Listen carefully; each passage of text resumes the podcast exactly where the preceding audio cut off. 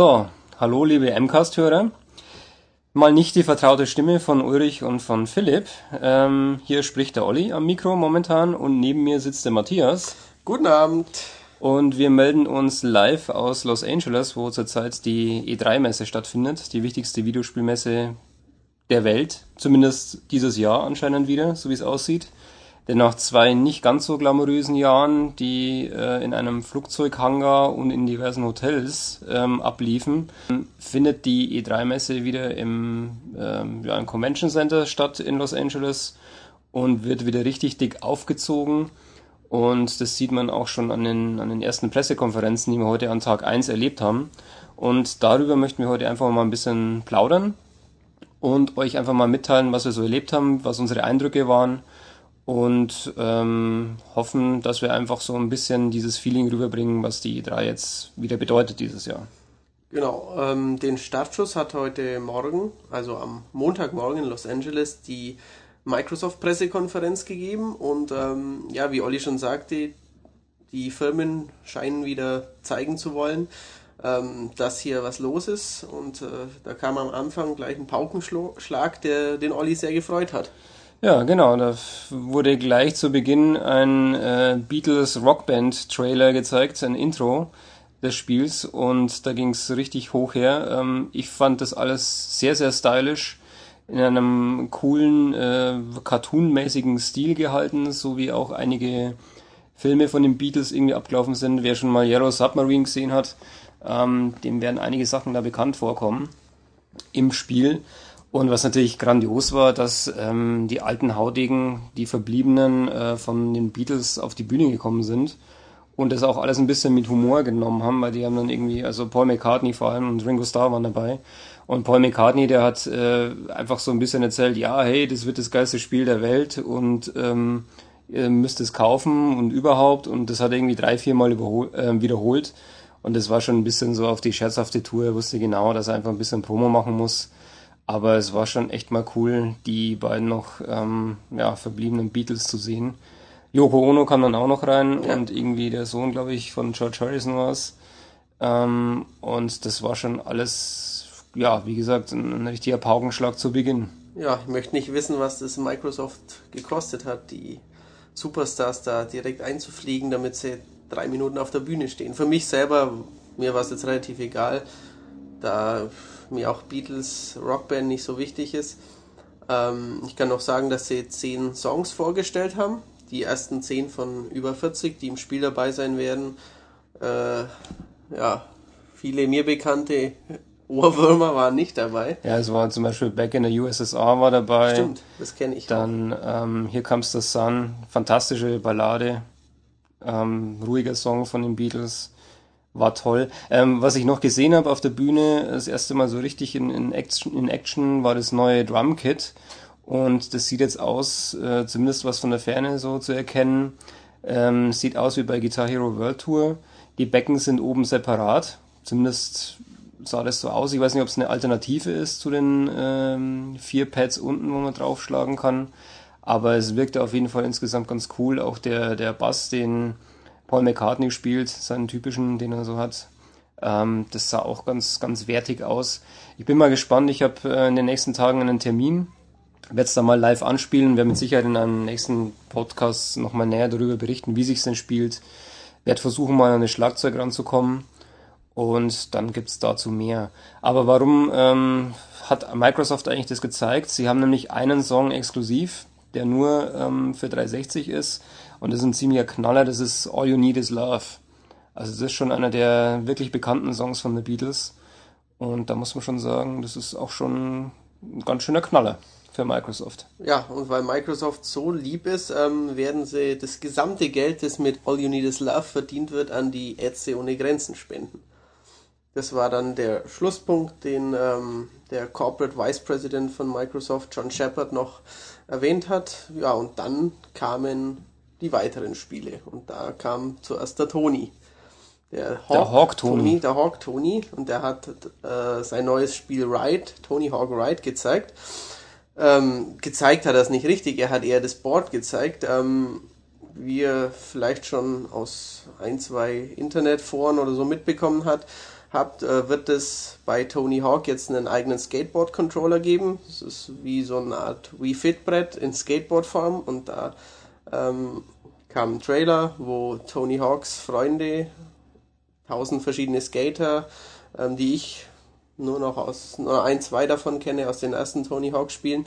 Ähm, die haben halt alle gesagt, wie, wie intuitiv und wie schön das zu spielen sei. Ähm, wir konnten es noch nicht antesten und live vorgespielt wurde es auch nicht. Die Optik sah zweckmäßig aus, eben vielleicht wie das letzte Tony Hawk, da konnte man keinen großen Unterschied erkennen. Aber mit dem Board könnte es natürlich sehr spaßig werden. Ja, also was man noch dazu sagen kann zu der Hardware, also zu dem Board, ähm, dass da anscheinend vier Sensoren verbaut sind, jeweils äh, an der Vorder- und an der Rückseite und jeweils links und rechts am Board. Das heißt, man kann sich zum Beispiel wie auf einem echten Skateboard mit einem Bein draufstellen, mit dem anderen so tun, als ob man irgendwie anschieben würde auf der Straße. Ähm, das wird dann registriert durch so einen Sensor und dadurch gibt dann auch der Spieler auf dem Bildschirm entsprechend richtig Stoff und ähm, sprintet dann ganz, ganz gut über die Straße mit seinem Skateboard. Und fährt daheim in den Fernseher rein. Genau, das kann natürlich auch passieren, aber naja, Rollen haben wir nicht gesehen an dem Board. Das ist richtig, ja. Genau. Danach ging es gleich weiter mit dem nächsten Activision-Produkt. Und zwar ähm, Modern Warfare 2, das nicht mehr Call of Duty heißt. Das wissen wir ja schon. Ja. Und ähm, da war so ein junger Mann von Infinity Ward da, der hat uns erst einen kleinen Trailer gezeigt und dann ging es ans Vorspielen. Ja, den Trailer seht ihr übrigens auch auf der Webseite. Genau, richtig. Ähm, dann haben sie, nee, wahrscheinlich vier, fünf, sechsminütige Mission vorgespielt. Die war Call of Duty typisch, also wie die letzten beiden, ähm, enorm gut inszeniert mit tollen Partikeleffekten, Explosionen links, schreienden Soldaten rechts. Ähm, am Anfang einer ruhigeren Szene wie damals bei der Schleichmission in der Ukraine, die sie auf der E3 vor zwei Jahren gezeigt hatten. Und äh, spielerisch, wie fandest du es?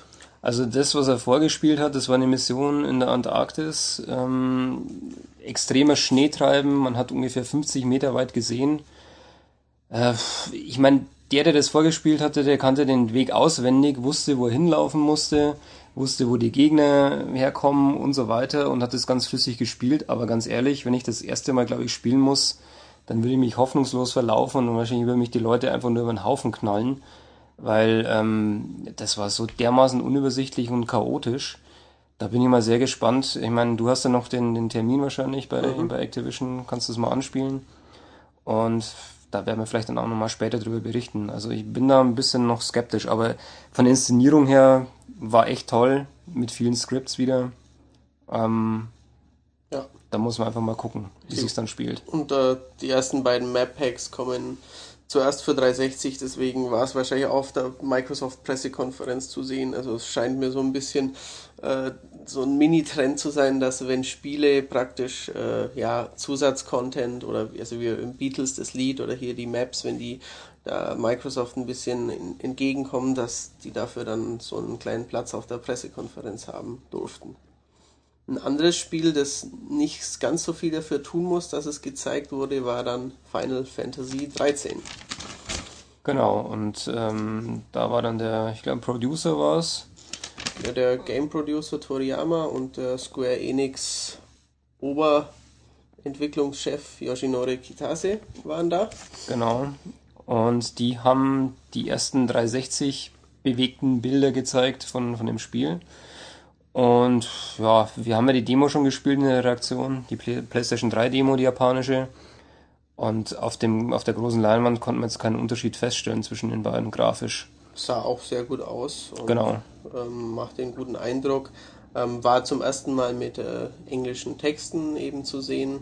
Es war der Kampf gegen den Manaswin Warmack, ähm, so einen großen Roboter. Und ähm, dann haben sie zum ersten Mal ähm, einen Dämon oder einen Geist beschworen, der hieß Odin und der hat so ein Special Attack zusammen mit der Hauptcharakterin äh, gemacht und ähm, eigentlich kann man es im Spiel noch nicht machen, aber ähm, die haben das halt hier mal gezeigt, dass man damit irgendwie den Gegner ziemlich schnell platt machen kann. Genau, das war auch ziemlich beeindruckend, muss ich sagen. Das sah sehr cool aus, ja. Und dann äh, hat Microsoft gesagt, jetzt geht's zu den äh, Sachen, die exklusiv für die Xbox 360 kommen. Den Anfang macht ein neues Epic-Spiel, da kam Cliff Cliffy B, Cliff Bleschinski auf ja, die Bühne. Nenn ihn bloß nicht mehr Cliffy B, so will er nicht mehr Ach so. äh, genannt werden. Er ist ja mittlerweile erwachsen, er ist auch nicht mehr der Jüngste Richtig. mittlerweile ähm, und möchte, glaube ich, nur noch Cliff Blesinski angesprochen Genau, werden. also dann kam Cliffy B und hat äh, leider keinen Knüller enthüllt, muss man sagen. Er hat äh, ein Spiel gezeigt, das nicht von Epic selbst, sondern von einem anderen Studio irgendwie entwickelt wird, aber Epic sitzt da irgendwie mit dem Boot, das heißt Shadow Complex, ist ein 2,5D Spiel. Man kann ein bisschen in die Tiefe schießen, aber ist eher ein 2D-Spiel, sieht ein bisschen aus wie Bionic Commando Rearmed ähm, oder Metroid, so von der Spielbarkeit her. Man hüpft nach oben, unten, kann Türen aufmachen und ja, schießt andere 2D-Soldaten tot. Genau, ganz wichtig, ähm, das ist ein Xbox Live Arcade Spiel, also kein. Triple-A-Titel oder sowas im, in einem Stil von einem gewissen indizierten Spiel, äh, das Epic so gerne macht. Ja. Ähm, wo wir eigentlich gehofft haben, dass vielleicht der dritte Teil schon angekündigt wird, aber vielleicht ist der dritte Teil ja auch der Startpunkt dann von der nächsten Xbox-Konsole. Das müssen wir überraschen. Ja, genau. Oder kommt exklusiv äh, Wii. Könnte auch passieren. Ja, Not. richtig. Genau. Ähm, dann kam ganz kurz Joyride, ein Avatar-Rennspiel, wo man mit den, äh, ja, mit seinen Figürchen in Autos rumfahren kann. Äh, sieht nicht besonders toll aus, sah ganz nett aus, man kann Stunts machen und so, Funracer-Sachen. Aber zum Glück ist es umsonst, daher kann man sich darüber wohl kaum beklagen. Ja, wobei nur das, so wie ich das verstanden habe auf der Pressekonferenz, nur Das das, Grundspiel richtig. umsonst ist und die ganzen Autos, äh, Tracks. Autos, Tracks und, und irgendwelche äh, Kostüme oder irgendwelche Lackierungen oder sowas dann ja gegen bare Münze dann runtergeladen werden müssen. Richtig, ja. Aber das Grundspiel ist umsonst. Ja, Genau. Ähm, kommen wir zu zwei äh, Spielen der ab 18 Fraktion, die dann gezeigt wurden. Das erste war ähm, Crackdown 2 in Form eines, ich glaube, Ingame-Trailers. Sah gut aus, sah cool aus. Wird wieder ein Open-World-Action-Game, bei dem man durch eine Großstadt hüpft. Ähm, wieder bei uns indizierte Vorgänger. Aber mehr kann man dazu noch nicht wirklich sagen. genau. Und das zweite Titel ab 18, wo man richtig, richtig gesehen hat, dass er ab 18 ist, ist äh, Left 4 Dead Teil 2 und Spiel von Valve. Und da ging es wirklich zur Sache. Also Zombies ohne Ende und die haben richtig durchgeladen mit Shotgun und so weiter, haben den Körperteile weggeschossen, Gesichtshälften weggeballert ähm, und am Schluss dann auch noch die Motorsägen ausgepackt. Genau, ja. Also da ging es wirklich zur Sache. Richtig. Ja. Ähm, wird bei uns mit Sicherheit so in der Form nicht kommen. In Amerika aber schon am 17. November. Genau. Ja, und dann ging es auch flugs weiter mit Einem Ubisoft-Spiel, Splinter Cell Convictions, zu dem wir euch später noch mehr erzählen. Ähm, auf der Ubisoft PK haben wir es nämlich noch viel ausführlicher gesehen, aber es wird richtig geil, glaube ich. Ähm, also später dazu mehr. Freut euch jetzt schon mal. Ähm, das nächste Spiel, das ich mir hier auf meinem E3-Notizblock, der jetzt mit einem Brutal Legend Aufkleber, dazu aber später auch mehr verziert ist, das wir da gesehen haben, das eben auf meinem Notizblock steht, ist Forza 3 von den Turn 10 Studios. Und da sagt jetzt der Rennspielexperte Oliver was dazu. Ja, es sah wirklich gut aus, ähm, das, was sie gezeigt haben. Ähm, der, der das präsentiert hat, ich habe jetzt seinen Namen, was du denn noch Der parat? heißt Dan Greenerwald. Und der hatte richtig dicke Eier, glaube ich. Ja, hat er in der Tat gehabt. Also er hat wirklich äh, auf die Pauke geschlagen und hat gesagt, ja, wir werden das umfangreichste, das beste, äh, grafisch beste Spiel und das beste Spiel mit der besten Physik machen. Mit der besten Community-Features und Genau. der besten Editor-Features. Genau, dieser Generation und ähm, das hat er natürlich den Mund schon ziemlich voll genommen. Weil so die anderen Highlights ähm, haben wir dann auch, eins haben wir noch auf der Dings gesehen, auf der Electronic Arts Pressekonferenz. Ähm, Need for Speed Shift und so weiter. Also das muss ich zumindest grafisch mit Sicherheit nicht in der Forza verstecken. Das ist richtig, ja. Ähm, ja, aber nichtsdestotrotz, lass uns erstmal über Forza reden. Ähm, das, was sie gezeigt haben, es gibt im Spiel ähm, quasi ein Bewertungssystem. Je nachdem, wie der, wie der Spieler sich ähm, positioniert im Spiel, sprich äh, Spieler aggressiv und rempelt irgendwie die Leute irgendwie an und so weiter. Dafür gibt's dann Punkte und er steigt dann irgendwie äh, in die Richtung eines Rowdies auf oder wenn er das alles irgendwie perfekt machen will mit irgendwelchen guten Überholmanövern oder ähm, was? Das, das war alles bei Shift. War das bei Shift? Das ist der, diese Fahrer-ID, die dir sagt, ähm, ob du der brave Fahrer bist oder der rempelnde Fahrer. Echt, habe ich das jetzt verwechselt? Shift, richtig. Ja, da sieht man das mal wieder, wie nah die beieinander waren. Und Was war denn dann bei Forza? Vielleicht habe ich auch schon hier... Forza ähm, will die Möglichkeit für, für Einsteiger von ähm, Zurückspulen während des Rennens bieten, ähm, hat die Cockpit-Perspektive zum ersten Mal gezeigt, ähm, was ziemlich cool aussah hat einen Überschlag gezeigt, also es wird wohl wieder ein Schadensmodell haben. Ähm, sie haben den Videoeditor gezeigt, ähm, sie haben viele Leute gezeigt, die Autos customizen und bemalen, was ich auch selbst aus meinem Freundeskreis kenne, dass das Leute immer noch gern machen und dann Autos verkaufen und gegen Gamerscore-Punkte tauschen und so Kram. Ähm, also der Schwerpunkt der, der Kauf- und Bastel-Community und der Videoeditor-Community, den gab es da noch. Richtig, und Sie haben sehr oft erwähnt, wie viel Leidenschaft Sie für Rennspiele haben. Und das hat man auch gut gesehen. Also mir hat es schon gut gefallen. Und es kommt im Oktober. Also das beste Rennspiel dieser Generation mit den besten Autos kommt schon im Oktober. Ja, so viel zum Rennspielexperten Olli. Der hat wahrscheinlich während dieser Zeit durch den Chatlag vielleicht so kurz mal weggenickt oder sowas. Ja. Kann natürlich auch passieren. Ja, Entschuldigung in dieser Form ähm, kommt hoffentlich nicht mehr vor. Und wenn du ein bisschen leserlicher schreiben würdest und nicht so schmieren würdest, dann könnte ich das auch ablesen hier. Richtig. Ich bitte um Besserung. Genau. Ähm, ich habe aber mitgeschrieben, als es dunkel war in dem Präsentationsraum, deswegen bitte ich um Entschuldigung. Das nächste Spiel war Halo ODST, Halo Orbital Drop Shock Trooper. Man ist nicht mehr der Master Chief, man ist ähm, ein anderer Drop Shock Trooper.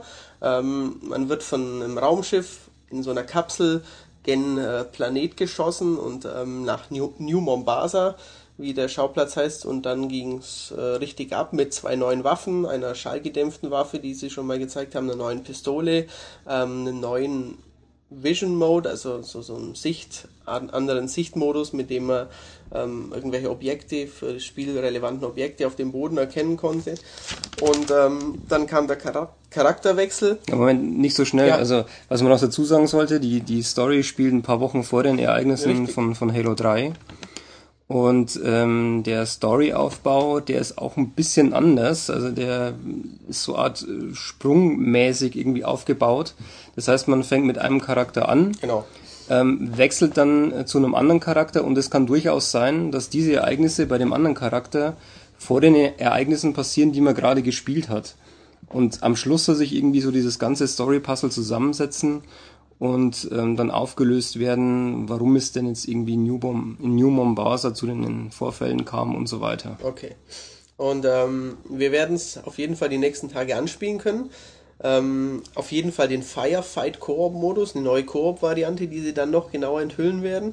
Ähm, das Spiel selbst kommt am 22. September raus und ähm, ein bisschen später kommt noch ein zweites Projekt von Bungie und das heißt Halo Reach.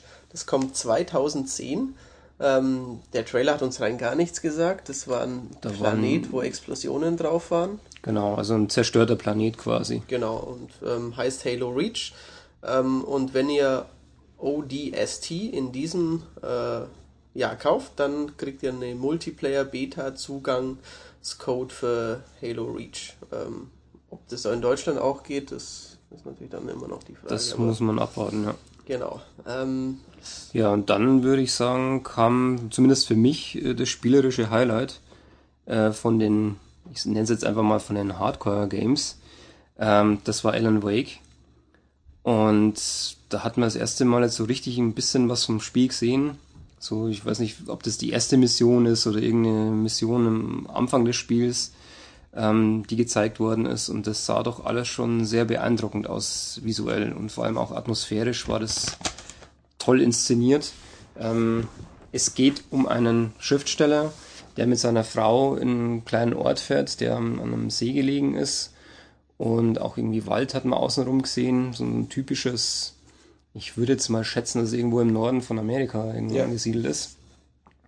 Und ähm, wer Stephen King Romane liest, der erkennt vielleicht auch die, die ein oder andere, den ein oder anderen Hinweis, was die Story anbelangt, auch so dieses Setting anbelangt. Der schreibt ja auch gerne mal Bücher, wo irgendwelche Leute in einsamen Häusern an irgendwelchen Seen ähm, verbringen. Und dort bricht dann irgendwie das Unheil über sie herein. Und genau das gleiche passiert auch in Alan Wake. Genau, richtig. Ähm, man hat am Anfang nicht viel gesehen, es war atmosphärisch, es war ein bisschen Gruselsound. Ähm, plötzlich kamen dann relativ viel Gegner, während der Alan Wake mit seiner Taschenlampe rumgestapft ist. Und dann kamen die ersten Kämpfe, bei denen ich am Anfang gar nicht recht verstanden habe, was passiert. Ähm, aber dann später sieht man irgendwie, dass der Hauptcharakter, den man eben aus der Third-Person-Sicht sieht, wie im klassischen Horrorspiel eben, ähm, denen mit dem Licht irgendwie Schaden zufügen konnte. Genau, also es sah irgendwie so aus, wie wenn er mit dem Licht ähm, die Wesen anvisiert hat. Die sind dann anscheinend irgendwie wieder, wieder körperlich geworden, weil die haben vorher eher so nach, nach einem Schatten ausgesehen. Und dann hat er mit, mit seiner Knarre drauf geballert und dann waren die weg. Genau, ja, richtig. Und später hat er noch eine zweite Knarre, das war so eine Flare Gun, also so ein, wie ein, so ein Leuchtstab praktisch, der so, so ja, vor sich her brutzelt und ähm, den hat er dann verschossen. Da waren die Gegner dann irgendwie gleich platt, glaube ich, und danach hat er einen in der Hand gehalten und ähm, ja, sie sind eben vor dem Lichtkegel zurückgewichen. Das sah technisch schon sehr gut aus und ähm, war unheimlich atmosphärisch und ja, sah so aus, als ob es das sein könnte, was Alone in the Dark vielleicht sein wollte. Ja, würde ich auch sagen. Also das, äh, wenn sie das alles so auf die Reihe kriegen, dann wird es nächstes Jahr im Frühjahr, das kommt erst im, genau, im Frühjahr 2010, ähm, dann könnte das echt ein richtig, richtiger Knüller werden. Und vielleicht auch ein Kaufgrund noch für die letzten sein, die noch keine 360 haben. Genau. Ja. Dann war es das erstmal mit den Spielen.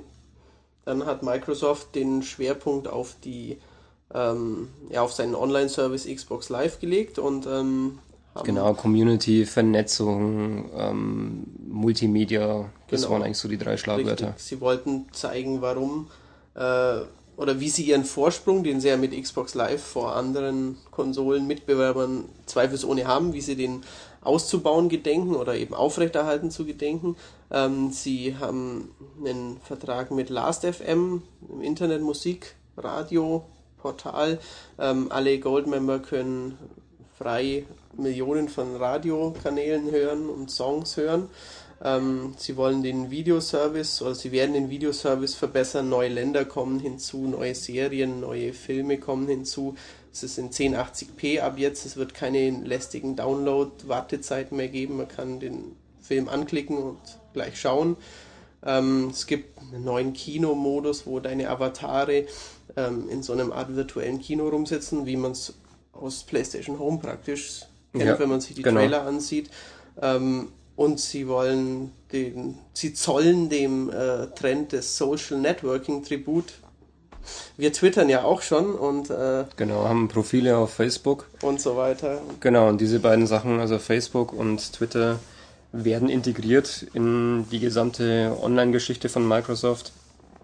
Und was man auch noch gesehen hat, dass es bei einigen Spielen dann wohl der Fall sein wird, dass man zum Beispiel im Spiel einen Screenshot macht. Ich glaube bei Tiger Woods genau, war Tiger Woods kommenden, dass man wenn einen besonders guten Abschlag oder was auch immer, ein Birdie oder was geschlagen hat oder Hole in One vielleicht sogar, dass man dann einen Screenshot macht von seinem super Erfolg und mit einem Tastendruck gleich in sein Facebook-Profil hochschiebt mit irgendeinem Kommentar dazu. Man ist der Größte oder was auch mhm. immer. Und dann sehen es natürlich auch gleich die ganzen Freunde. Genau. Wäre vielleicht auch was für Dead Rising 2, wenn man ähm, einem Zombie den Arm am linken Ellenbogen genau abgeschnitten hat oder so, dass man das dann seinen Freunden zeigen kann. Ja, oder das ist doch super. Ja, seinen minderjährigen Cousins zum genau. Beispiel. Ähm, ja, kommen wird das äh, alles, äh, was wir gerade aufgezählt haben, im Herbst 2009. Richtig. Also Ende dieses Jahres. Ähm, sind wir mal gespannt. Ist mit Sicherheit eine nette Spielerei. Gerade für die etwas äh, noch jüngeren unter uns, die sowas gerne nutzen. Genau. Ähm, die noch nicht arbeiten müssen und nicht, den, nicht und noch den ganzen Tag Zeit haben. Genau, da. viele Grüße hier von uns beiden an Philipp, der das sehr intensiv nutzt auf diesem Weg. Ja, aber jetzt lassen wir das Kollegengebäsche und gehen mal weiter. Richtig, dann kam ähm, der Senior Vice President der Xbox Sparte, Don Metric, auf die Bühne und hat äh, einen japanischen Ehrengast hochgebeten. Ja, und der Ehrengast war Hideo Kojima. Und der hat nicht etwa Metal Gear Solid 4 für die 360 angekündigt, sondern ein neues Metal Gear Solid, das auch für die 360 kommt. Genau. Ähm, das neue heißt Metal Gear Solid Rising, wird für 360 erscheinen, mit Sicherheit auch für PS3. Ähm, der Held ist ähm, der gute alte Frauenliebling äh, Raiden und auch mein Liebling Raiden aus dem zweiten Teil, der Blondschopf. Ähm, und äh, neben dem Titel steht nicht mehr Tactical Espionage Action, sondern es steht jetzt Lightning Bolt Action. Äh, und dann kam noch der Schriftzug Sneak In, also schleicht euch rein. Äh, viel mehr wurde nicht verraten, aber. Nee, das war's dann schon. Auf der Bühne war noch ein rotes Ausrufezeichen zu, zu sehen und Microsoft hat sich zumindest in der Pressekonferenz tierisch gefreut, dass sie jetzt auch mit Metal Gear Solid noch die letzte große Bastion, äh, eingerissen Bastion PlayStation 3 Bastion eingerissen haben. Genau. So die exklusiven Drittherstellergeschichten, die, ja. Genau. Jetzt fehlt nur noch Mario und Link. Dann ist dann sind alle wichtigen Spielehelden auf der 360. Ja, wird es kommen, Matthias? ich glaube nicht. Vielleicht kommt es ja morgen auf der Nintendo-Konferenz, dass Nintendo ankündigt, dass sie jetzt zu Microsoft gehören. Wäre auch mal lustig. Genau. Äh, da fällt mir ein, apropos Nintendo und Microsoft, von Rare war nichts zu sehen. Von Rare war nichts zu sehen. Also das war verdächtig still. Ich weiß nicht, ob da gegen Ende des Jahres noch irgendwas passiert, irgendeine Ankündigung. Aber ich würde jetzt echt mal sagen, das, was Rare bislang für Microsoft gemacht hat. Ähm, die machen sich rar. Die machen sich rar. Super, Gag. Ja, mit diesem Gag gehen wir doch lieber noch weiter zu einem echten Knaller. Genau. Also, wo es uns wirklich fast aus den Sitzen gerissen hätte. Ähm, ja, magst du was dazu erzählen? Äh, ich enthülle jetzt hiermit das Project Natal. Ähm, das ist von Microsoft der, die Antwort auf Wii, die Antwort auf, ähm, ja, auf, auf alles, was äh, in den letzten Jahren spekuliert wurde, was Microsoft machen könnte mit Motion Controller. Ähm, und zwar macht Microsoft nicht einen Motion Controller, sondern sie machen eine volle Bewegungs-, Gesichts- und Stimmerkennung im dreidimensionalen Raum ähm, mit Hilfe einer Art Sensor-Kameraleiste und ähm, ohne Controller. Also wie der zweite, oder nein, nicht der zweite, die, es waren ja mehrere Beatles da, aber wie der, ähm, der nächste Spezialgast, Steven Spielberg, ähm, meinte, Microsoft will nicht das Rad neu erfinden, sondern sie schaffen es einfach ab. Ja, und was auch immer wieder rauskam, was immer wieder betont worden ist ähm, während der Präsentation, dass der Körper einfach das, das Spiel steuern soll und dass nichts besser funktioniert als Spielsteuerung als der Körper selber. Also dieser Umweg, der immer wieder diskutiert wird über Controller und so weiter und Analogsticks, dass es einfach nur so, ein, so eine Art Krüppel ist auf dem Weg zu irgendeiner anderen Steuerung, die irgendwann mal dann äh, funktionieren soll, was ja jetzt wie mit, mit der ähm, mit der Motion-Steuerung schon so ein bisschen angefangen hat, führt jetzt auf der Xbox 360 mit dem Project Natal weiter. Genau. Ähm, dann kam der Mann auf die Bühne, der für Project Natal steht. Das ist ähm, ein alter Spezi der Fight Night Reihe, Kudo Tsunoda, immer mit Sonnenbrille und lässigem Hip-Hop-Outfit. War früher bei EA, ist dann vor, ich glaube, eineinhalb, zwei Jahren zu Microsoft gegangen. Vor einem Jahr, ähm, als ich ihn mal getroffen habe, bei einer Microsoft-Veranstaltung in San Francisco, wusste man noch nicht so recht, was er jetzt macht. Jetzt wissen wir es. Ähm, er ist irgendwie der ja, der Herr der neuen Technologie und ähm, hat die selbst programmiert. Nein, das hat er nicht, aber jedenfalls hat er gezeigt, wie der kleine Kunoda-Avatar ähm, dann auch live, zumindest sah es sehr live aus. Ja, das sah schon live aus. Vor, ähm, also es alles andere wäre schon sehr, sehr gut abgesprochen gewesen. Er stand eben vor dieser ähm, Art Sensorleiste, hat seinen linken Fuß gehoben, seinen rechten Fuß gehoben und der Avatar hat wie praktisch ähm, eine Spielfigur, auf die man Motion Capturing überträgt, hat praktisch die Bewegungen schön nachgemacht. Und dann ähm, hat, kam auch noch was für Minority Report Fans. Der hat nämlich, ähm, der gute Kudo konnte dann auch das Dashboard mit Handbewegungen steuern und ähm, ja, hat so, so ja, das Interface der neuen Generation, wie es Microsoft eben gerne hätte, vorgeführt. Genau, und dann ähm, zur Demonstration, weil die Technik noch ganz neu ist, ähm, haben sie ein paar Minispiele gezeigt oder so Designstudien, was denn so möglich ist mit dieser Technik. Und dann kam ein Mädel auf die Bühne, ähm, das hat dann so eine Art 3D-Breakout-Variante gezeigt. Das heißt, äh, hinten waren, war eine Wand aus Mauerstücken und oder aus äh, Ziegelsteinen besser gesagt.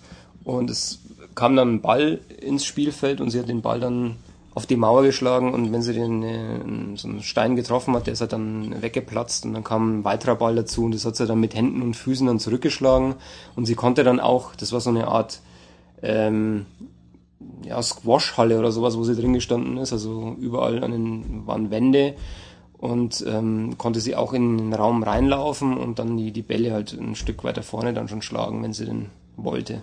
Wie hieß das Minispiel? Da steht es auf meinem Zettel. Kannst du es lesen? Äh, Ru Ru Roosevelt? Ricochet. Ah, so ja. ähnlich wie Roosevelt. genau, das nächste Minispiel war die Paint Party. Das, das war, war, cool. Das war so eine 3D-Art-Demo. Ähm, man oder ein Farbkübel werfen. Man konnte mit seiner Hand verschiedene Farben auf, die, auf eine virtuelle Leinwand platschen lassen, vertikal, horizontal, von schräg oben nach links unten, wie auch immer, dünnere Farbstreifen, dickere Farbstreifen, dann ähm, konnte man Blue sagen, dann hatte man plötzlich blaue Farbe und konnte man mit Blau weitermachen. Und wenn man das Zauberwort Pose gerufen hat, dann ist was passiert? Ja, dann kam so eine Art, äh, wie nennt man das, so ein, so ein, auf jeden Fall war der, der Hintergrund dann weg Genau. Und es kam so ein, so ein leeres Blatt dann zum Vorschein. Und auf dieses leere Blatt wurde der quasi der Schatten von einem selbst projiziert. Und man könnte sich dann zum Beispiel hinstellen und so eine Art X bilden und dann irgendwie sagen, okay, das war's dann. Dann würde eine Art X-Schablone ausgeschnitten. Genau, die kann man dann wieder bemalen. Genau, die kann man dann wieder bemalen und ähm, dann hat man quasi dieses X auf seinem Hintergrund dann zum genau. Beispiel drauf. Und so kann man ja verschiedene Sachen formen und die praktisch auf seine bunt bespritzte Leinwand. Genau, und gezeigt haben sie es. Da kam dann wieder dieses Mädel, das vorher diesen Breakout-Verschnitt äh, da präsentiert hat, kam mit auf die Bühne und haben sie gemeinsam sich so hingestellt und so eine Art Schattenspiel, wenn man es mit der Hand macht und mit der Lampe, haben sie einen Elefanten dargestellt, den sie dann noch in das ähm, was war das jetzt? Ach, machst du hier gerade Schattenspiele? Ich mach gerade einen, einen Vogel, der unser Mikrofon hier schnappt. Ja, ganz toll. Jetzt hast du mich aus dem Konzept gebracht und ähm, jetzt müssen die Zuhörer noch länger. Genau, also die haben einen Elefanten zusammengeformt. Genau, den, den hat er dann noch irgendwie ähm, grau äh, bemalt oder besser gesagt äh, das so positioniert vor dem Hintergrund und dann mit grauer Farbe einfach kräftig äh, drüber geschlagen, genau, und dann war dieser graue Elefant auf dem Hintergrund drauf. Und das war echt eine nette Spielerei. Ich meine, zur Demonstration absolut ausreichend. Ob das jemals als irgendwie Spiel enden wird oder so, ja, das haben wir also, dahingestellt. Es war ähm, alles sehr cool. Ihr merkt, uns gefällt's. Ähm, ob ich jemals damit wirklich FIFA spielen können werde oder Pro Evolution Soccer und dann im 3D-Raum trippeln, das wird sich zeigen, aber ähm, zumindest die Technik war beeindruckend und sie hat, wenn sie es nicht wirklich sehr, sehr gut gefaked haben, das Ganze, was wir nicht glauben, hat es auf jeden Fall live auch schon funktioniert. Genau. Dann kam noch ein Mann auf die Bühne. Das ist jetzt der letzte Gast der Microsoft-Pressekonferenz. Der gute Peter Molyneux, der Mann hinter so Hits wie Fable 1 und Fable 2 und ähm, manch eingestelltem Projekt. Ähm, und der hat einen virtuellen ein virtuelles Lebewesen, praktisch einen virtuellen Menschen gezeigt, mit dem man mit, diesen Neu mit dieser neuen Technologie interagieren kann. Genau, also der, es war ein kleiner Junge, also der wird so um die zehn Jahre gewesen sein, 10, vielleicht 12, 10, 11, ja. irgend sowas. Und der konnte Stimmungen äh, an, an, also quasi in dem Gesicht des Spielers erkennen. Also wenn der Spieler gerade mies drauf ist und irgendwie seine, seine Gesichtszüge hängen lässt, dann erkennt er das und reagiert entsprechend drauf. Also mit versucht dann irgendwie den Spieler aufzumuntern oder irgendwie mit ihm zu reden, was denn so los ist und so weiter. Und ähm, genauso erkennt er dann auch Freude und er kennt natürlich auch Sprache. Man kann mit ihm reden. Ähm, und ja, was sie dann am Schluss noch gezeigt haben, das war dann schon nochmal ein Knaller. Das kannst vielleicht du noch erzählen. Ja, richtig. Ähm, die, ich glaube, es war wieder das Mädel, hat dann ähm, einen Zettel genommen ähm, und hat auf den Zettel einen, in sehr rudimentären Strichen einen kleinen Fisch gemalt und hat dann den Zettel an diese Kamera-Bewegungserkennungsleiste gehalten, praktisch so hingeführt. Ähm, und in dem Moment hat der kleine Junge der virtuelle kleine Junge auch nach oben gegriffen, wie wenn er von dem ähm, vom Spieler den Zettel entgegennehmen würde und hat sich dann gefreut oder hat eben erkannt, da, was das Mädel auf dem Zettel gemalt hatte. Genau, also er hat wirklich den, den Zettel quasi aus den, den, den, der oberen Bildhälfte rausgezogen, hat ihn in, den, in die Hand genommen und hat drauf geguckt, was denn auf dem Zettel drauf ist. Ja. Und hat das auch kommentiert. Also das war schon echt beeindruckend, muss ich sagen. Genau, das war es jetzt dann erstmal mit Microsoft. Da müssen die anderen erstmal sehen, dass sie das toppen. Und ähm, vielleicht schaffen das ja. Wir gehen jetzt dann gleich, oder wir waren natürlich schon bei Electronic Arts und bei Ubisoft und sagen euch gleich, wie es weitergeht. Teil 2 des ersten E3 M-Castes. Ähm, Teil 2 heißt EA Pressekonferenz. Ähm, drei Stunden ungefähr nach Microsoft waren wir bei Electronic Arts im vermutlich altehrwürdigen Orpheum Theater ähm, in mexikanischen ja, einem mexikanisch angehauchten Viertel von LA.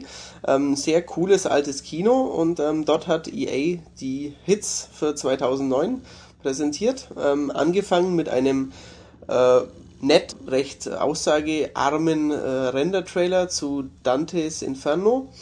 Ähm, Ihr kennt das Spiel hoffentlich schon von ähm, unserem Titelthema, wo ich ähm, den Titel anspielen konnte. Ähm, da gibt es jetzt nichts Neues dazu zu sagen, außer dass man äh, paar Dämonen fertig macht, aber ja, war alles schon bekannt. Dann kam EA-Boss John Rizzitello auf die Bühne und ähm, hat zuerst Ollis Most Wanted Titel für 2009 vorgestellt. Und zwar waren das. Genau, das war äh, Littlest. Pet. Shop. Shop. Genau. Boys? Nee, nicht Boys. Wie heißt es? Charm Girls Club. Genau, die beiden waren's. Genau, das ist irgendwie so eine, die, die neue Linie von EA. Oder nicht die neue Linie, sondern EAs Casual-Linie, die genau. jetzt irgendwie ausgebaut wird und ähm, damit wollen sie natürlich richtig viel Geld verdienen. Und ich muss ehrlich sagen, also gerade dieses Charm Girls Club, ähm, es gab einen kurzen Trailer zu sehen und die Animationen der, der Mädels, die da drin waren, das waren alles so, so pubertierende Mädels, das ist auch so wahrscheinlich die Zielgruppe oder vielleicht sogar nur ein bisschen drunter. Die sahen schon süß und nett aus. Ähm, es war schon ganz, ganz ordentlich gemacht. Also es sieht nicht so aus, als ob es eine, eine Billigproduktion wäre, die es einfach mal so hinschustern. Nee, also wer wahrscheinlich Highschool Musical vergöttert und so, der findet es bestimmt nett. Ich denke mal, oder Hannah Montana zum Beispiel, genau, was ja auch richtig. ganz groß ist momentan. Genau, ja. Ähm, dann kam ähm, aber schon ein richtiges Spiel. Also äh, ist natürlich jetzt ein bisschen abfällig, aber dann kam ähm, endlich ein Spiel für uns und dann kam ähm, Nicht for Speed Shift ähm, mit so einem tollen Feature, das der Olli auch bei Forza ja gesehen genau, hat. Genau, das habe ich ja vorhin schon erzählt, was bei Forza auch drin ist. Nein, ist natürlich bei Forza nicht drin. ist natürlich bei Need for Speed Shift drin. Ähm, wo sich äh, oder quasi wo der, der Fahrer sich entwickelt, je nachdem, mit welcher Verhaltensweise er in die Rennen geht. Also spielt er aggressiv und ähm, rempelt Leute irgendwie raus, dann geht's halt in Richtung Rowdy. Spielt er eher den, den technischen Fahrer, der korrekte Überholmanöver macht und äh, coole Drifts hinlegt und so weiter, dann wird er eher zum, zum, zum technischen äh, Meister in dem Spiel. Und genau. da gibt's anscheinend irgendwie so eine, je nachdem, wie man sich halt ausrichtet, ähm, gibt es verschiedene Wege oder Karrieren wahrscheinlich. Mhm, ja. Muss man mal gucken, wie sich das dann entwickelt später im Spiel. Dazu haben sie noch nicht viel gesagt. Wir haben aber natürlich auch noch einen Termin bei Electronic Arts, werden es wahrscheinlich dann dort auch anspielen können. Und dann können wir bei den Leuten mal ein bisschen mehr nachhaken und dann berichten wir einfach in einem der nächsten Podcasts drüber. Genau, und dann wissen wir, ob mehr dahinter steckt als eine echt geile HD-Optik und fantastisch ausmodellierte Cockpits. Genau. genau.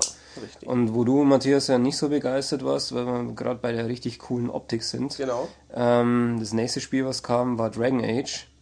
Ist von den von BioWare, von den Rollenspielexperten, die äh, unter anderem äh, Knights of the Old Republic gemacht haben. Und ähm, ja, es waren David, äh, nicht David, der Greg Zeschuk war da. Und der Ray. Und der Ray Mus Musuka. Musika. Ne, Musuka, glaube ich, hat er gesagt. Nee, hat er sich selbst vorgestellt. Musuka, ne, Musuka, Musuka, egal. Auf jeden Fall mit den zwei Bossen von BioWare. Und du fandest das jetzt zumindest optisch nicht so prickelnd. Ich fand es optisch nicht so prickelnd, aber ähm, spielerisch ähm, muss selbst ich als nicht Riesenrollenspieler ja anerkennen, dass da wohl ein richtig großes Mammutwerk auf uns zukommt. Ähm, es, in der Tradition der großen BioWare ähm, Rollenspiele, äh, wie heißen sie? Baldur's Gate 1 und 2. Ähm, in der Tradition dieser ernsten ähm, Fantasy-Rollenspiele, diesmal nicht im Forgotten Realms-Universum, aber in einer düsteren Fantasy-Welt, ähm, kommt dann wirklich großes äh, Fantasy-Rollenspiel mit Unmengen an Text, mit wichtigen moralischen Entscheidungen, mit ähm, viel Handlung, mit ähm, ja, tollen Charakteren und ähm, ja, viel, viel Pomp und äh, ja, Drachen und ja, typisches also, Fantasy-Setting. Genau, man muss schon sagen, man kann sich schon so vorstellen, wie wer die Herr der Ringe der Filme gesehen hat ja. und die Schlachten in den Herr der Ringe-Filmen. Äh, der kann sich ungefähr, ungefähr vorstellen, wie das aussehen genau. wird später. Wenn man das jetzt auf einer PS2 runterrendert, dann sieht es ungefähr Ja, das ist aber ein bisschen gemein. Also so schlecht sieht es nicht Nein, aus. Also ähm, ich fand es eigentlich insgesamt schon nett inszeniert und was man auch noch dazu sagen muss, das ist ein sehr, sehr erwachsenes Produkt. Ähm, Matthias hat es gerade schon angesprochen, was so die, die moralischen Entscheidungen anbelangt und auch die, die Darstellung von Gewalt und von Sex. Ja, ihr habt richtig gehört, von Sex. Ähm, scheint sehr explizit zu sein. Richtig, ähm, ist ja auch ein, ein, Markenzeichen von, von BioWare, zumindest bei manchen Spielen, dass sie eben auch vor, vor Themen wie, wie Sexualität oder auch Homosexualität einfach, ähm, einfach in ihren Spielen drin haben. Das führt uns nämlich schon zum nächsten Thema, Mass Effect 2. Vielleicht sollte man noch sagen, ja? dass Dragon Age ähm, für PS3 und 360 am 20. Oktober erscheint. Richtig, und das führt uns ja schon zum nächsten Thema, zu Mass Effect 2.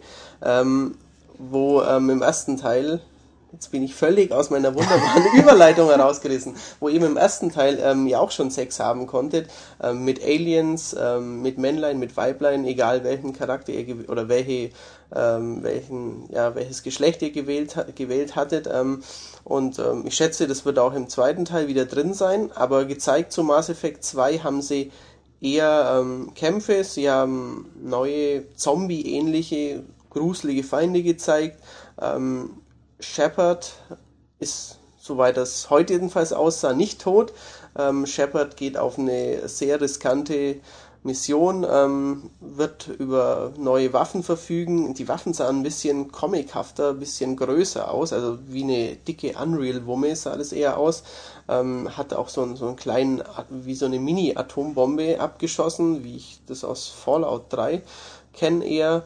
Und ähm, auch die Deckungsmechanik in den kurzen gezeigten Action-Szenen sah mir ähm, ein bisschen verbessert, ein bisschen actionlastiger aus. Also ich, wenn die da ihre Hausaufgaben gemacht haben und die Story wieder so gut wird, mit vielleicht noch ein bisschen mehr Nebenquests, dann ähm, ja, kommt Anfang nächsten Jahres, also ein halbes Jahr ungefähr nach Dragon Age Origins, kommt dann schon wieder was für BioWare-Rollenspieler.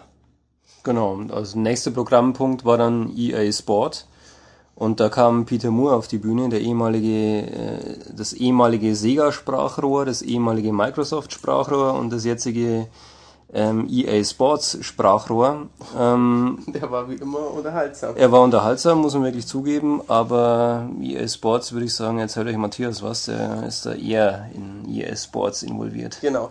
Ähm, das erste, was sie angekündigt, aber noch überhaupt nicht gezeigt haben, war ähm, ihre Antwort auf UFC Unleashed und zwar ein ähm, MMA-Titel ähm, der wird entwickelt von Tiburon und ähm, wird bestimmt gut. Mehr wissen wir dazu noch gar nicht. Vielleicht solltest du noch sagen, welche Art von Spiel es ist. Ein Kampfspiel, ein Mixed Martial Arts Spiel. Ähm, genau. Richtig.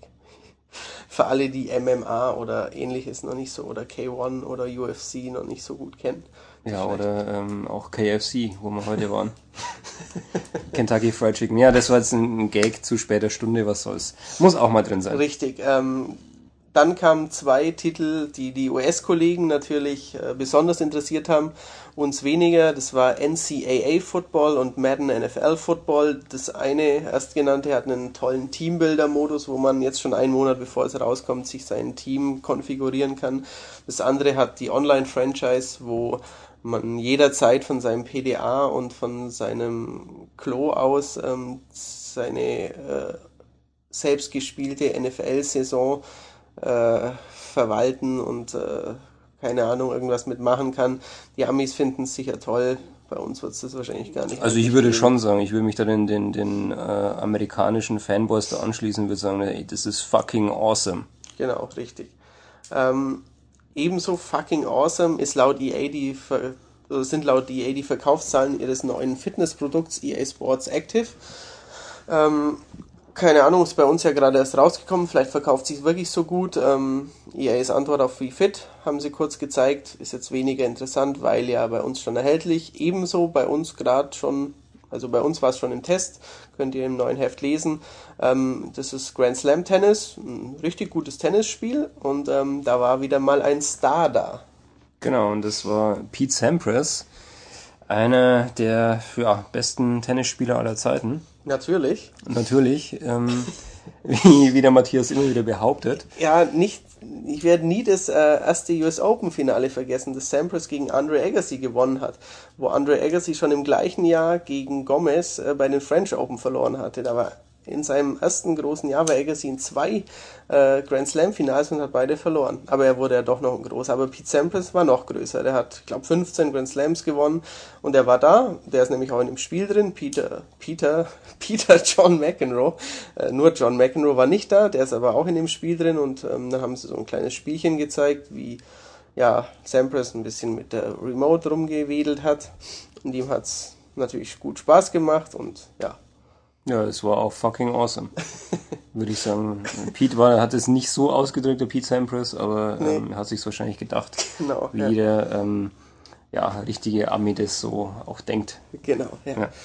Das nächste Spiel war auch ein amerikanisches Spiel, ähm, wurde aber von Tom French vorgeführt. Ja, super, der Gag. Ich weiß nicht, ob der so ankommt, der Tom French. Ja, auf jeden Fall geht's um Saboteur. Ähm, Gibt ja auch in der aktuellen Ausgabe, in der aktuellen M-Games, ein Preview. Und ähm, wir haben ja in dem Preview schon ein bisschen geschwärmt über die Inszenierung. Heute gesehen, es gab Szenen, die vorgespielt worden sind, Echtzeit.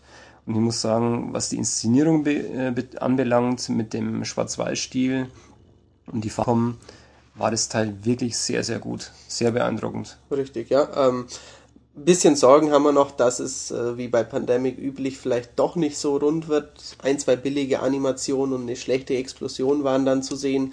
Ähm, hoffen wir, dass das noch beseitigt wird, aber das ist eine coole Mischung aus Action, aus Stealth, aus ähm, ja mal eine neue Ansicht des Zweiten Weltkriegs, mal ein bisschen was anders als äh, Ballern in der Normandie und ähm, Einfach einen richtig, richtig coolen grafischen Stil. Genau. Der so an, an Sin City erinnert. Also es ist wirklich der beste Vergleich. Schwarz-Weiß-Optik und an bestimmten Stellen dann einfach irgendwelche farbigen Flecken. Genau. Und ähm, im Trailer habe ich, ist mir aufgefallen, da hatten die ähm, Feinde, also die deutschen Feinde, keine Hakenkreuze auf den Armbinden. Da haben sie offensichtlich den Trailer für auch internationale Zwecke gereinigt. Ähm, aber im Spiel war es dann wieder vorhanden. Aber bei uns, äh, das Spiel wird bestimmt rauskommen, aber wird natürlich halt ähm, ja ein bisschen anders aussehen bei uns eben. Ja. Aber Saboteur kann natürlich nicht anstinken gegen das, was danach kam. Dann kam äh, echt wirklich äh, wahrscheinlich mein Spiel des Jahres, ich lege mir jetzt einfach schon mal fest. Ähm, Brutal Legend. Äh, das neue Spiel von Tim Schäfer. Und was dort drin abgeht, das trifft ja genau den Nerv von mir zumindest. Ich bin ja ein 80er äh, und 90er Jahre Metal-Kind und ähm, auch äh, gerne Hair-Metal-Kind gewesen. äh, alles von Van Halen über Poison und so weiter habe ich damals verschlungen, Dio, Ozzy Osbourne und so weiter. Und ja, was soll ich sagen? Ähm, Tim Schäfer wollte schon immer so ein Spiel machen. Ich hätte auch gern so ein Spiel gemacht, aber er ist mir leider zuvor gekommen. Ähm, vielleicht kann ich ja Teil 2 machen. Ich muss ihn mal fragen, wenn ich ihn treffe auf der Messe. Er hätte auch noch ein paar Ideen beizusteuern. Aber ähm, ja, das wird einfach nur cool. Also ich kann eigentlich nur schwärmen drüber, kann mich jetzt schlecht auf Fakten festlegen, deswegen sag, übergebe ich das jetzt ich mal an meinen Kollegen Matthias, genau. der nicht so auf die Musik steht. Richtig, zumindest nicht auf den damaligen Metal. Ähm, es ist ein 3D-Action-Spiel mit Fahrsequenzen, mit ähm, Hackebeil-Rummetzelsequenzen. Ähm, man steuert Eddie Riggs, das ist ein Roadie, ähm, der wird verkörpert oder gesprochen von Jack Black, ähm, auch so ein lustiger Zeitgenosse, der gern Gitarrenmusik macht und hört. Ähm, und Eddie Riggs metzgert sich durch ähm, eine von Metal Plattitüden und Vorurteilen und Klischees inspirierte Fantasy-Düsterwelt und ähm, trifft da zum Beispiel auf eine Hair-Metal-Band äh, mit einem sehr lustig aussehenden Endgegner, der so tolle Haare hat, dass er fliegen kann zum Beispiel. Richtig, also es war schon sehr cool.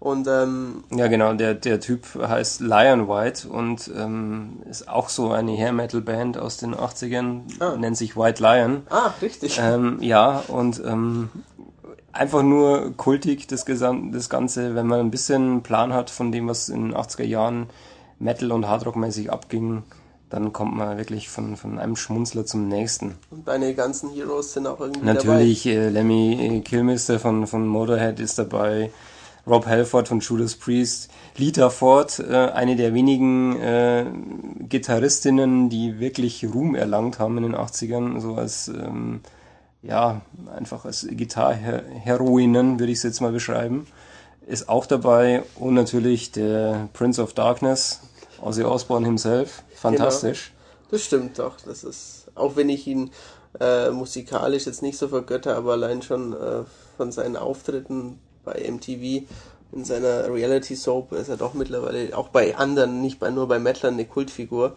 Und äh, ja, es ist schon lustig, den in einem Videospiel zu sehen. Definitiv. Ähm, das Spiel kommt auch schon in diesem Jahr raus, oder?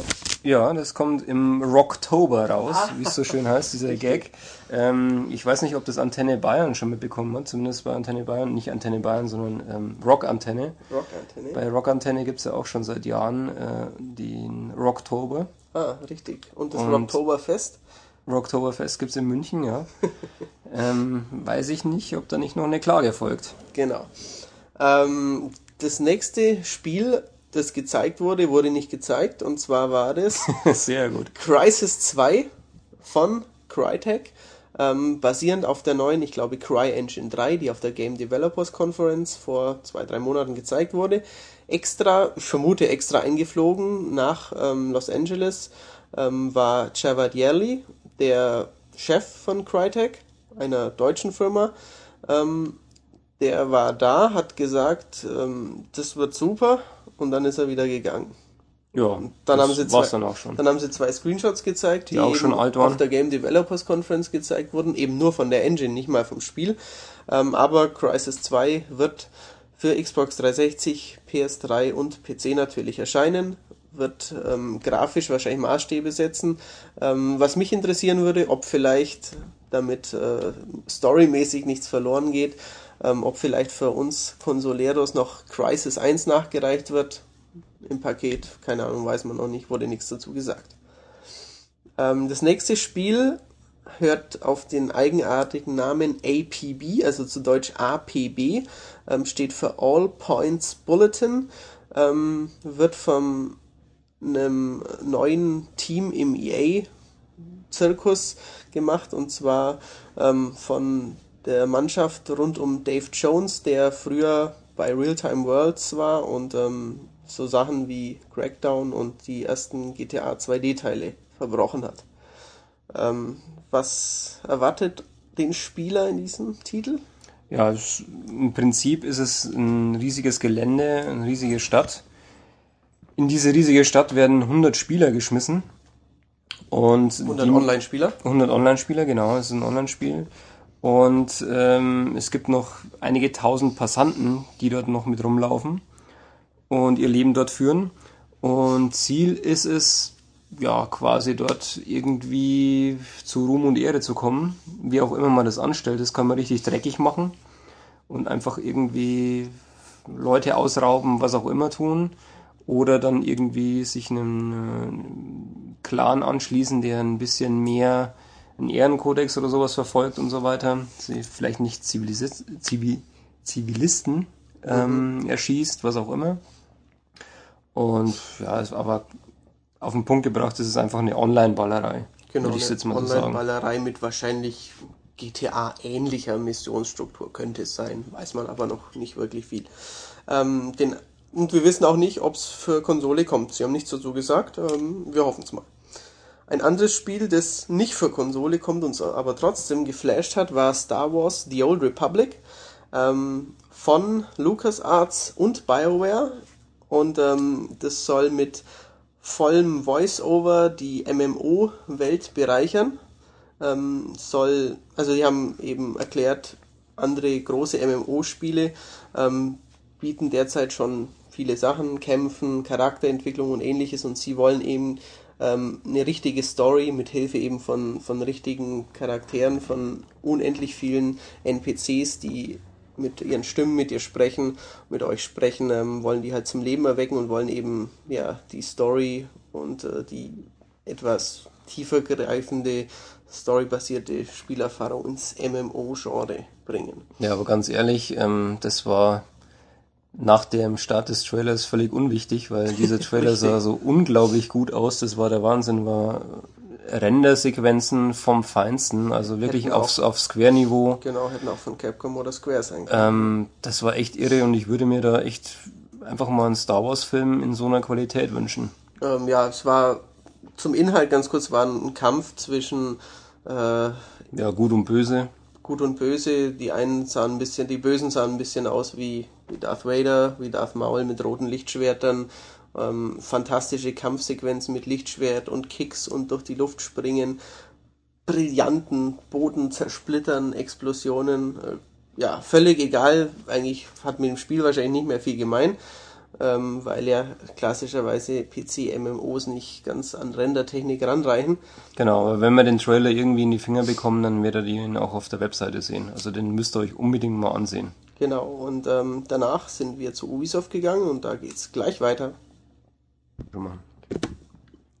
Ja, willkommen zu Teil 3 unseres äh, Überblicks des ersten E3-Tages mit den Pressekonferenzen. Und die nächste und letzte Pressekonferenz, die wir an diesem Tag besucht haben, ist die von Ubisoft.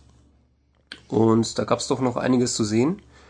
Die Pressekonferenz war insgesamt zwar gute zwei Stunden lang und damit auch ein bisschen zu lang. Es wurde ein bisschen zu viel geredet und zu wenig Spiele gezeigt. Aber nun gut, was soll's. Immerhin war der Moderator, der war ziemlich lustig drauf, ähm, hat einige Gags gerissen, die uns dann wieder auch ab und zu aus dem Schlaf gerissen haben, würde ich jetzt mal so sagen, ohne jetzt böse zu sein. Ähm, ja, und ich würde sagen, wir fangen einfach mal an mit einem groben Überblick, was Ubisoft so vorhat und wo sie ihre Zukunft sehen. Und ein Punkt ist, was Ubisoft schon seit einigen Jahren verfolgt, was sie auch letztes Jahr auf dem Ubi Days im Mai richtig groß gefeatured haben, ist die Vernetzung zwischen Games und Film. Und da bemühen sie sich wirklich ziemlich stark drum. Ähm, sie haben auch irgendwie Special Effects Firma mit im Portfolio mittlerweile und versuchen da irgendwie Spiel und Film immer noch stärker zu verbinden. Und da hat dann auch der, der Ubisoft-Chef, der Yves Guillemot, gleich irgendwie gesagt, ja, sie werden was zu Tintin machen, zu dem neuen Film, der dann kommt. Und ähm, später, da kommt, ähm, erzählen wir noch was dazu, zu einem anderen Film, ähm, wo auch noch ein großes Engagement dabei ist, aber das heben wir uns noch ein bisschen auf. Das war nämlich eines der Highlights der Ubisoft-Konferenz. Und ja, was hat denn zum Beispiel dann der, der Janis Malar noch erzählt? Ähm, der ist von Ubisoft Montreal, wie ich heute erfahren habe. Ähm, ja, ähm, er hat auch erzählt, dass das Verschmelzen von, von Talenten in der Film- und in der Videospielindustrie ganz wichtig ist ähm, dass äh, mittlerweile 200 Leute bei Ubisoft arbeiten, die aus der Filmindustrie stammen, ähm, dass mit Assassin's Creed, das ja ähm, auch im Herbst, im Winter erscheinen soll, ähm, werden sie zum ersten Mal auch selbst ähm, Short Movies, also Kurzfilme erstellen, in, für die sie die Assassin's Creed Engine und richtige Schauspieler verwenden. Also halten eben ihre Echtzeittechnologie für mittlerweile so gut, dass man da auch, ähm, wenn man äh, echte Menschen reinschneidet im Film, ähm, da einen netten Kurzfilm mitmachen kann, sollen irgendwie im, ja, kurz vor oder zeitgleich zu, zum Spiel veröffentlicht werden. Genau. Und dann ähm, war wieder Prominenz vor Ort. Genau, das war James Cameron, ein sehr, sehr erfolgreicher Regisseur, der den erfolgreichsten Film aller Zeiten ähm, zu verantworten hat. Das ist Titanic. Ach, nicht Rambo? Nein, nicht Rambo. es ist in der Tat Titanic. Und ähm, im Winter, im, ich glaube 18.12., glaube ich, hat er gesagt, ja. ähm, kommt sein neuer Film in die Kinos. Das heißt, er heißt Avatar. Und die Idee spukt ihm schon seit ja, 14 Jahren im Kopf rum. Und vielleicht kann da Matthias mal ein bisschen was zur Story erzählen. Genau, also ähm, der Herr Cameron hat sehr viel erzählt, alles weiß ich nicht oder konnte ich mir nicht notieren, aber ähm, einiges zumindest. Also vor 14 Jahren, wie Olli sagte, hatte er die Idee schon, ähm, ist damit zu Leuten gegangen, die haben gesagt, du bist doch verrückt, das ist technisch noch nicht möglich. Ähm, jetzt hat er gesehen, was zum Beispiel ähm, bei Gollum mit im Herr der Ringe möglich ist, technisch, ähm, was man für Möglichkeiten in der CGI-Technik hat. Ähm, ja, und da dachte er, holt er das Skript wieder raus. Ähm, das ist mittlerweile vier Jahre her. Eineinhalb Jahre haben sie gebraucht, um, um die Welt zu erschaffen, die, das Art Design festzulegen. Und seit äh, zweieinhalb Jahren ist jetzt der Film selbst in der Mache. Ähm, spielt im 26. Jahrhundert auf dem Mond Pandora. Ähm, ist ein Duell, ein, Auf, ein Aufeinandertreffen von, von Weltansichten, von Kulturen. Ähm, einerseits ein Indio-ähnliches Urwaldvolk, das den Mond eben bewohnt. Ähm, ich glaube, drei oder vier Meter große, gestreifte, menschenähnliche Kreaturen sollen das sein. Ähm, und im Gegenzug ähm, die menschliche Rasse, die eben, ich glaube, oder ich vermute, so habe ich es verstanden, eben auf der Suche nach, nach neuen Lebensorten, nach Expansion, ähm, in Konflikt mit denen kommt. Ähm, das Spiel heißt, oder das Spiel, der Film heißt Avatar, weil ähm, es Menschen gibt, die in so geklonte Körper ihre Seele, ihren Geist transferieren können und die leben dann mit diesem Indio-Volk auf dem Planeten und äh, einer von diesen Avataren verliebt sich in eine in eine Indio-Dame und äh, äh, der Herr Cameron über, erzählt sehr selbstsicher, aber auch sehr überzeugend, ähm, wie aufwendig, mit wie viel neuer Technologie das ganze Projekt angegangen wird. Ähm, und ähm, ja, warum ja. er das auf der Ubisoft-Konferenz erzählt, ist eben. Genau, das, ist das Wichtige dabei ist, also Avatar, der Kinofilm, der wird in 3D produziert mit speziellen Kameras und der wird dann auch in Deutschland oder weltweit nur in Kinos laufen, die eine digitale 3D-Projektion bieten. Und genauso wird es äh, beim Spiel sein. Also das Spiel wird auch, wir wissen jetzt nicht genau, ob es ausschließlich oder ähm, alternativ als Option die Möglichkeit bietet, das in 3D zu spielen.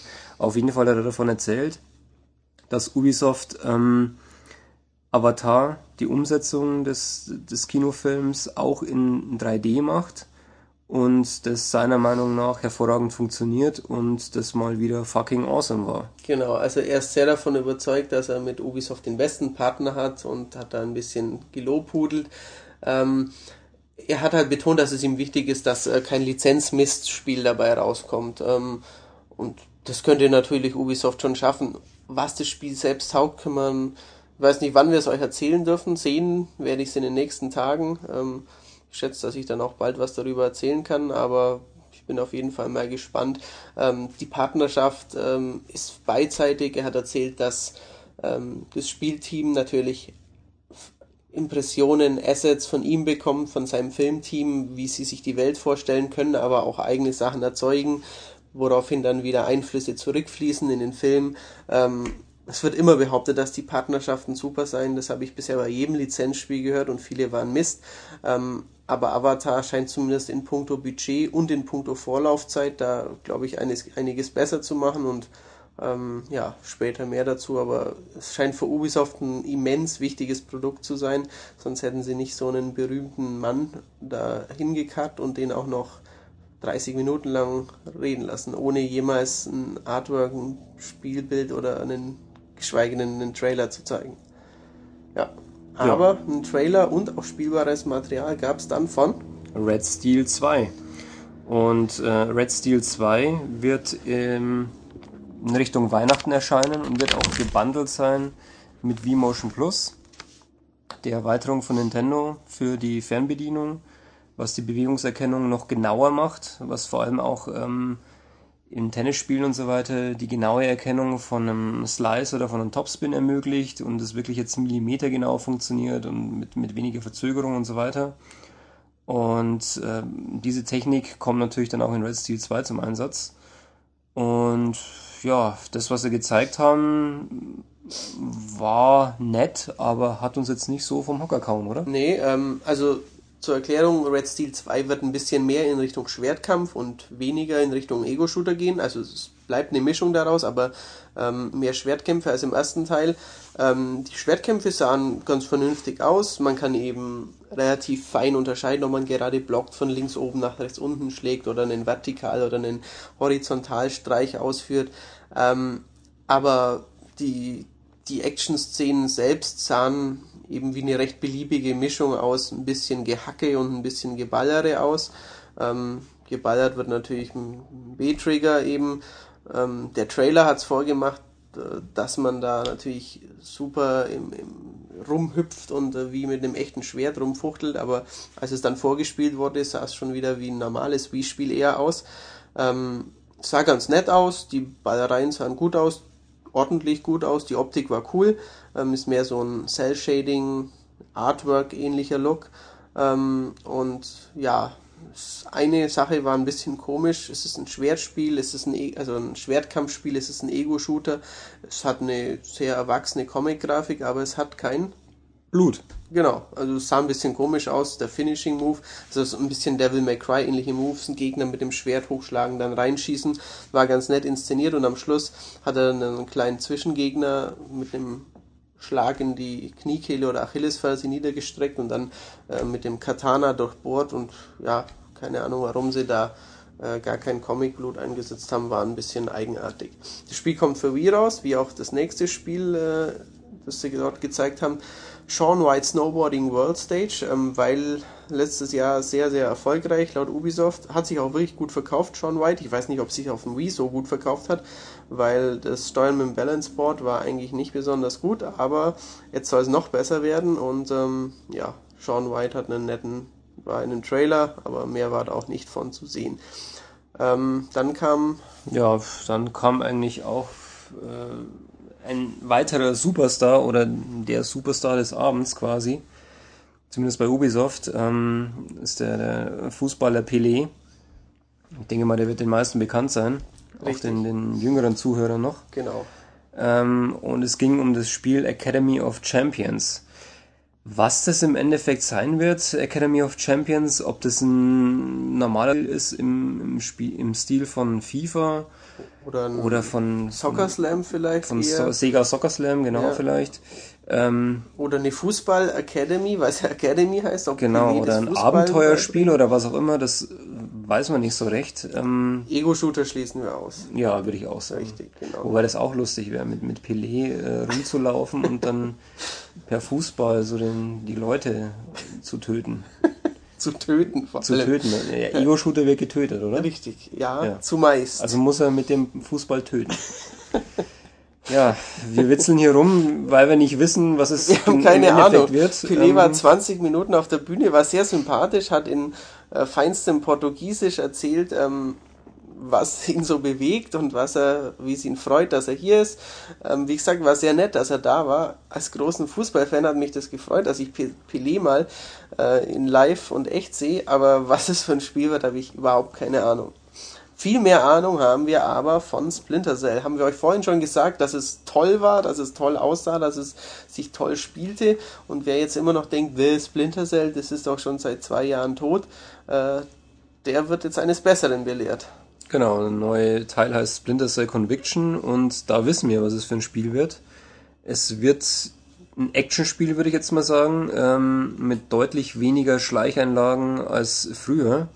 weil Sam Fisher jetzt wirklich ein Jäger ist, der kompromisslos unterwegs ist und die Leute wirklich reihenweise aus dem Weg räumt und das auch noch wirklich kompromisslos macht und Hart. mit, mit hart. Mit, mit Kopf gegen die Wand schlagen, nachtreten und dann äh, Kragen umdrehen. Genau, und es Beispiel. gibt einen, einen Move, den er jetzt kann, Mark and Execute heißt der. Ähm, heißt zu Deutsch, man markiert bis zu zwei Gegner, zumindest haben sie es so erzählt und auch vorgespielt, mit einem Art äh, Leuchtpunkt. Also das kann man machen, wenn man praktisch noch in Deckung Genau, ist. wenn und man in Deckung ist, genau, und man sieht die zwei irgendwo rumhampeln oder durchs Fenster oder sowas, markiert zwei Leute, springt dann zum Beispiel durchs Fenster durch, drückt noch einen Knopf und die beiden werden dann mit auf Knopfdruck ja, exekutiert. Richtig, die nimmt der Sam Fisher dann richtig auseinander. Ähm, was sehr cool war, also zur Grafik später noch mehr, weil es sah echt toll aus. Ähm, sie wollen mittels äh, einer neuen Art von Storytelling die Geschichte vorantreiben, obwohl Splinter Cell ja bekanntermaßen nie viel mehr Story als ein Groschenroman hatte, ähm, wollen sie jetzt mit projizierten Filmszenen die Geschichte vorantreiben. So kann man sich vorstellen, man geht, am Anfang war man auf einem, war Sam auf einer öffentlichen Toilette und im Hintergrund ähm, flimmerte so das Intro des Spiels mit dem Ubisoft-Logo ähm, über die Bühne, also über die Wand und später im Spiel, als er draußen über die Straßen gelaufen ist, war so das aktuelle Missionsziel so als Eingeblendet. Pro Also es war- Projektion auf einer genau. Hauswand. Das sah sehr stylisch aus, wie, wie man, ja, wenn man einen Hollywood-Film sieht und praktisch am Anfang so das Intro so ähm, irgendwie in die Szenen übergeblendet wird. Ja. Es hat mich ein bisschen an äh, Mirror's Edge erinnert. Ich glaube, da war das, das. Intro oder was Das ist ist auch ein der, so, der ja. Abspann, ich weiß nicht mehr. Mhm. Da war das auch auf die Beute so projiziert. Äh, Die Schriften oder liefen teilweise einfach so an den Häuserwänden entlang. Mhm, genau. Und so ähnlich sah es auch aus. Genau. Ähm, das Schattenfeature, also im Schatten verstecken, wird wieder dabei sein. Sam Fisher hat aber nicht mehr die drei Leuchtpunkte auf der Stirn. Ähm, wenn er jetzt im Schatten ist, verliert die ganze Optik an Farbe. Ähm, was aber weiterhin die Farbe behält, sind äh, benutzbare Objekte, wie zum Beispiel ein Kronleuchter, den sie da eingesetzt haben, oder Feinde. Ähm, und ja, dann konnte Sam sehr elegant an Häusern hochklettern, ein bisschen wie Altair. Er konnte wie immer, wie früher auch an Rohren entlang klettern. Dann hat er einen Kronleuchter abgeschossen und, und eben von, von dem Moment, wo er noch im Stealth war, blitzschnell dann zu Action umgeschalten und noch äh, ein neues Feature genutzt. Und das äh, sagt euch Olli ganz kurz, wie das geht. Ja, das, äh, die Last Known Position wird eingeblendet. Das heißt, ähm, wenn Sam Fisher zum Beispiel an einem Fenstersims oder was auch immer hängt und irgendwie seine Auf oder die Aufmerksamkeit der Gegner erregt und sich dann schnell weiter bewegt, dann bleibt eine Art Schattenbild von ihm zurück, so eine Art Schwarz-Weiß-Zeichnung und die visualisiert dem Spieler, ähm, wo die, die Feinde denken, dass er sich noch aufhält. Genau. Und man kann das dann so gezielt nutzen, man kann irgendwo die Aufmerksamkeit erregen der Feinde, kann sich dann aus dem Staub machen und sieht, wo sie aktuell hingehen den, werden. genau ja. hingehen werden und den, den Spieler vermuten. Genau, und dann Und- kann man so praktisch, wie wenn man zu zweit wäre, flankieren eigentlich. Das ist sehr Genau, also das sah, erstens sah es sehr, sehr gut aus, so wie der, der Rest des Spiels auch. Und zweitens ist es eine, eine nette Idee. Bin mal gespannt, wie sich das dann anfühlen wird im Spiel. Genau, also wir werden es bestimmt die nächsten Tage anspielen können. Ähm, es hat äh, ja nicht mehr ganz so viel gemein mit dem Splinter Cell Conviction, das sie zum letzten Mal vor zwei Jahren so ein bisschen gezeigt hatten. Ähm, sieht sehr, sehr gut jetzt aus. Ähm, eigentlich auf Assassin's Creed 2 Niveau, Würde ich auch sagen. Ja. richtig. Ähm, also eines der aktuell grafisch besten Spiele, ins, toll inszeniert. Für mich persönlich wird sich natürlich zeigen müssen, da ich mit Sam eben immer sehr gern geschlichen bin und nicht fand, dass er der coole Actionheld ist, von dem ich eine Story überhaupt erwarte. Ähm, vielleicht kann er das diesmal erfüllen, aber der Ersteindruck war ähm, sehr beeindruckend und also spielerisch von den normalen Hardcore-Games für unsere, für die Hauptzielgruppe eben ähm, der beeindruckendste Titel des Tages auf jeden Fall. ja. Genau. Ja, weiter ging es dann mit einem Trailer von Roos. Ähm, da gab es auch schon ein Preview in der M-Games.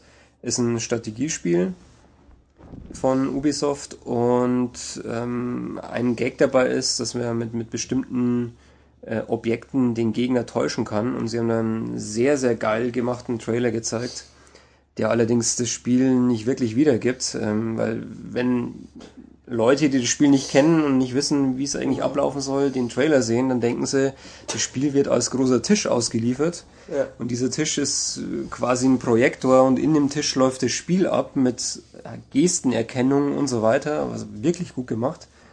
Ähm, hat natürlich mit dem, mit dem Spiel später dann nicht wirklich viel zu tun. Nee, aber es sah cool aus. Es sah cool aus und ja, ich würde sagen, äh, das Highlight für Matthias kam dann im Anschluss. Das an, Im Anschluss kam dann ähm, der Goldesel der Ubisoft Firma, die Imagine-Reihe. Ich glaube, das ist bei uns so Sophies Freunde und Co. Ähm, ist auf DS furchtbar erfolgreich, ähm, gleich nach Pokémon irgendwie das erfolgreichste Spiel und ähm, für Mädels wahrscheinlich super. Äh, alle Sachen, die wir, oder die meisten Produkte, die wir aus der Reihe bisher ausprobiert haben, waren natürlich für, für unser Alter entsprechend ungeeignet. Ähm, jedenfalls kommen noch zwei neue Sachen, wahrscheinlich fünf neue Sachen, von denen ich nur noch zwei weiß. Jedenfalls kann äh, man dort sein Bild fotografieren und kann dann ähm, dem ja in, im Spiel praktisch vorkommenden Ich äh, Frisuren verpassen, man kann schminken und Co. Und das andere ist das äh, Style Lab, äh, keine Ahnung, mach dir deinen eigenen Kamm, äh, mach nicht, mach dir deinen eigenen Kamm, mach dir deine eigene Kette. Ähm, Warum habe ich jetzt gerade Kamm gesagt? Ich habe hier überhaupt keinen Kamm. Jedenfalls können die Mädels da ihre Kette designen und äh, damit Ubisoft sich auch noch freut, ähm, können sie dann die Kette auch online kaufen oder einen Kamm natürlich im Ubisoft Shop vielleicht. Ähm, weil Olli gerade so blöd lacht, aber jetzt sagen, was danach für ein Fitnessspiel kam. Ja, das Fitnessspiel, Entschuldigung, ich muss wirklich lachen. Ne? Meinen Kamm. Hervorragend. Ich möchte ja auch meinen eigenen Kamm designen. Und mich dann kämmen. Ach, ist das herrlich. Wunderbar. Ja, ein Chatlag hat schon was für sich. Na egal, auf jeden Fall ähm, kam dann noch Your Shape. Ähm, das ist, wird mit einer Kamera ausgeliefert, ist für Wii und scannt die Proportionen eures Körpers und kann dann anhand der Proportionen eures Körpers einen eigenen Trainingsplan entwickeln. Zumindest wurde es uns so vermittelt.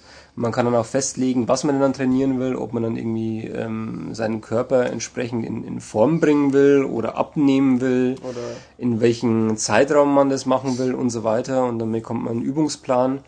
Und wenn man den Übungsplan ausführt, dann bekommt man auch eine genaue Aufstellung, wie viel Kalorien man jetzt verbrannt hat. Ja und diverse andere Sachen. Und Fitness ist halt ein großes Thema auch und es ist auch der, der Markt, der irgendwie, ähm, oder der Genre, das doppelt so schnell wächst wie äh, das, das zweitbeste Genre. Ja, kein Wunder, so weil bisher gab es ja nicht wirklich viele Fitnessspiele vor Wii Fit. Ähm, und es wird natürlich ohne Controller gespielt. Es funktioniert praktisch wie iToy. Richtig. Äh, das nächste Spiel handeln wir recht kurz ab, fanden wir relativ enttäuschend, heißt Rabbits Go Home also die ehemalige Rayman-Serie mit den verrückten Hasen und den ganzen tollen Minispielen. Diesmal gibt es nicht einzelne Minispiele, die, Ray, die Raymans, die Rabbits wollen äh, nach Hause, warum auch immer wollen sie auf den Mond, weil eigentlich kommen sie nicht vom Mond, jedenfalls wollen sie einen riesigen Müllhaufen bilden und über den Müllhaufen zum Mond klettern. Soweit so nett.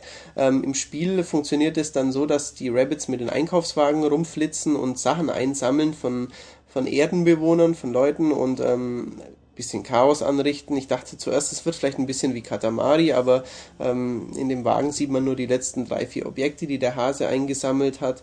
Es kommen so, so, so maskierte Einsatztruppen, die Rabbits eben daran hindern wollen. Sah relativ chaotisch aus und ähm, hat uns nicht wirklich besonders beeindruckt. Müssen wir leider sagen. Nee, das war eher nervig als beeindruckend. Genau, richtig. Ähm, ebenso unbeeindruckend waren die Turtles.